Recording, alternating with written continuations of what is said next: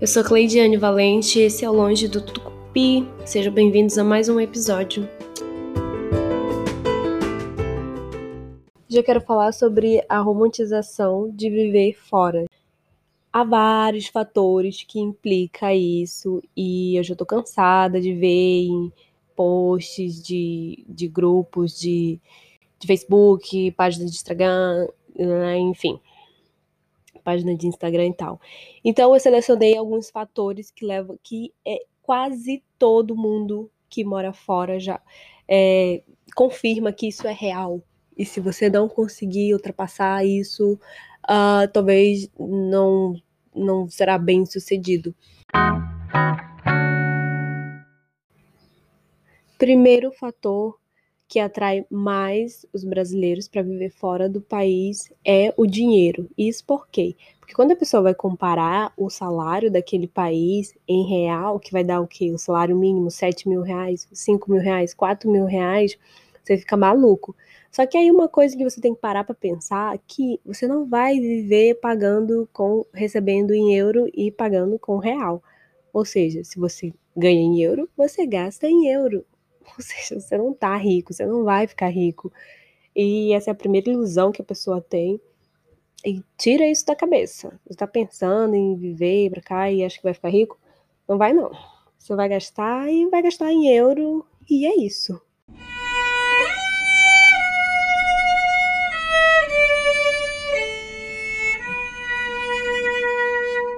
Você deve considerar também é adaptação, né? É, você vai ter que se adaptar à cultura, você vai ter que se adaptar ao clima.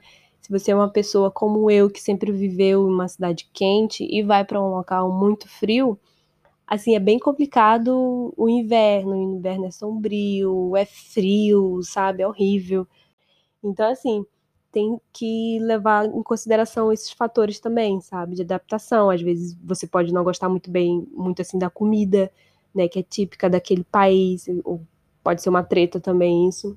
Outro ponto é a solidão, né? Se você é uma pessoa que não, não sabe lidar com, com a sua própria companhia, é, vai ser bem complicado. E se você é uma pessoa que faz facílima a amizade, como eu, né? De uma pessoa. Geralmente brasileira é dado, né? A gente faz amizade até na fila do supermercado. Aqui é um pouco diferente, né? Porque a galera que é bem mais reservada, é, eles não te consideram amigo assim. É, tem um caminhozinho aí para percorrer, tem que ser meio que conquistado, sabe? Assim, eles, é, pessoas novas não entram muito fácil num ciclo de amizade, assim. Então tem muito aquela. Vai rolar aquela solidão. E aí você pode partir para a comunidade brasileira mesmo, né? E ser amigo de alguns, que também é difícil. Por exemplo, no meu caso, assim, tem pessoas que eu tenho relação aqui que pode ser pessoas que a gente vive intimamente e tal, mas eram amigos meus já do Brasil, então assim, é bem diferente a pessoas com quem eu convivo que são daqui, mas que são, sei lá, amigos do meu amigos do meu marido, mas assim, amigos de infância, sabe? Então é bem diferente e você pode se sentir um pouco sozinho. Eu nem diria um pouco, você vai se sentir sozinho.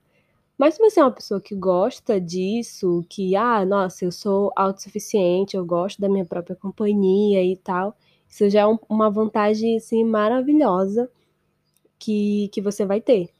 Mas se você é uma pessoa muito sociável, que precisa estar com pessoas, falando com pessoas, precisa fazer amizade, não sei o que e tal, é um pouco complicado, porque a galera é bem mais reservada, né, assim. Uma outra coisa, um outro ponto que eu pensei também para por aqui é a coragem, né? Você precisa ser muito corajoso de deixar o seu país, é, a, a, vida que você leva aí, a estabilidade, o seu trabalho, a sua, é, sei lá, a sua carreira e tal. É preciso ter coragem para isso, sabe? E se aventurar em um outro canto, em um outro país que talvez você tá jogando aí pro vento coisas que talvez nem pode dar certo. Mas o lado bom de tudo isso é que vai, você vai ter vivido uma experiência assim que nada vai se comparar.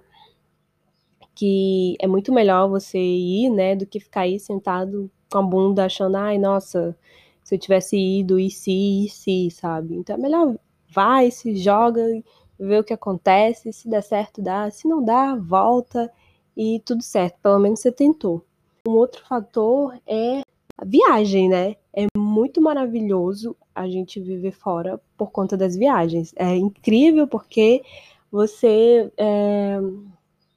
Qualquer cantinho aqui, você já tá, sei lá, em outro país, pega um voo, já tá. É tudo muito perto, é muito barato viajar.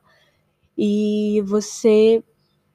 Mas assim, uma coisa que, que também não, não pensa é que você, a pessoa tem a vida dela, né? Tem trabalhos, às vezes você não vai viajar o tanto que você imaginava que ia viajar, sabe? Tipo, é muito diferente, porque você tá vivendo, né? E se você tiver um trabalho e tá trabalhando fixo naquilo, você vai contar com as férias e naná e tal. Então, assim, você viaja, mas não viaja o tanto que você imaginava que ia viajar.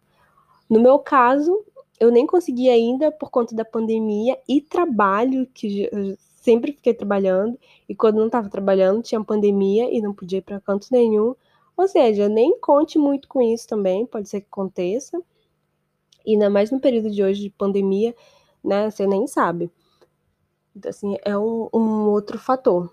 Então era só para falar sobre isso, sobre essa romantização de tudo que a gente vê assim, que é, ai, nossa, vai ser incrível, vai ser glamuroso, vai ser maravilhoso. E gente, você tem que levar em consideração tudo isso. E assim, se tá disposto a passar por tudo isso e se arriscar e tudo mais, é incrível, sério, se joga. É, o, acho que é o melhor conselho que eu tenho para dar para vocês. Mas se você tá um pouco aí, ai, nossa, eu acho que não, não sei se eu quero passar por tudo isso, uh, nem aconselho. tem que ter coragem, tem que se jogar, porque é isso. E não, não é nada arco-íris tudo tem um empecilho, tudo tem uma coisinha ali, é diferente. E é diferente você vindo fazer um intercâmbiozinho, assim, de dois meses, três meses, e você morar na real, né? É bem complicado. Ah, ainda esqueci de falar uma outra coisa, tipo, trabalho. Gente, trabalho. É dificílimo, porque o seu currículo é maravilhoso no Brasil, é tudo incrível e tudo mais. Sabe, quando chega aqui, às vezes seu currículo é excluído até por um sobrenome, sabe? Tipo, né, por um sobrenome ou pela nacionalidade. Ou seja, e aí o que, que vai te sobrar? Vai te sobrar os subempregos. E se você não é uma pessoa que está habituada a trabalhar em subempregos ou não tem uma humildade o suficiente para ir para esse setor, sinto lhe informar que não vai dar muito certo, não vai dar muito certo não. Então aí já entra, o, já vem a coragem de novo, né? É preciso. Você você tá disposto, se você, sei lá, é, tem uma profissão de alto nível aí e chega aqui teu currículo não é tão legal assim, sabe? Talvez no Brasil é incrível, mas aqui não é. E você tem que ralar bem mais. E entra mais processos burocráticos, mais cursos que você tem que fazer, mais um monte de coisa. Então, assim, é, não é conto de fada, gente. Não vai ser conto de fadas. Mas se joguem e paguem para ver. Eu acho que não vai se arrepender, sabe? Tem que tentar. Então era isso que eu tinha para falar hoje para vocês. Era mais um conselho de amiga. Beijo.